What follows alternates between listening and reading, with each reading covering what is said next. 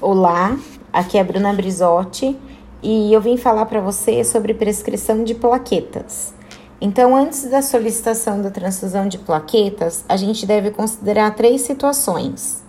Ela deve ser transfundida pelo quadro clínico e não apenas só pela contagem plaquetária do paciente. Pode ser desnecessária em um paciente clinicamente estável ou quando, ou quando outras opções terapêuticas for, estiverem disponíveis. Ou ainda após transfusão de plaquetas. Sempre a gente tem que reavaliar clinicamente antes de solicitar uma nova plaqueta. A transfusão de unidade única, seguida de uma reavaliação clínica, sempre para definir a necessidade de uma nova transfusão. É a prática mais recomendada e segura para pacientes adultos. Daí, a seguir, eu vou mandar duas tabelinhas para vocês, para ficar mais visual e se vocês precisarem, vocês terem acesso à informação. A transfusão de plaquetas, ela se divide em duas situações, em transfusão profilática e em transfusão de plaquetas terapêuticas.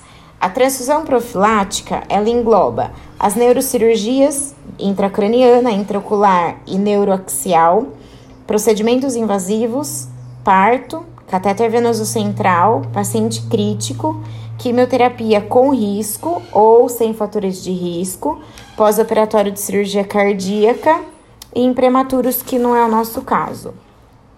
E a transfusão de plaquetas terapêuticas engloba trombocitopenia com sangramento clinicamente significativo, trombocitopenia com sangramento severo, ou trombocitopenia com sangramento severo em lugares críticos, né?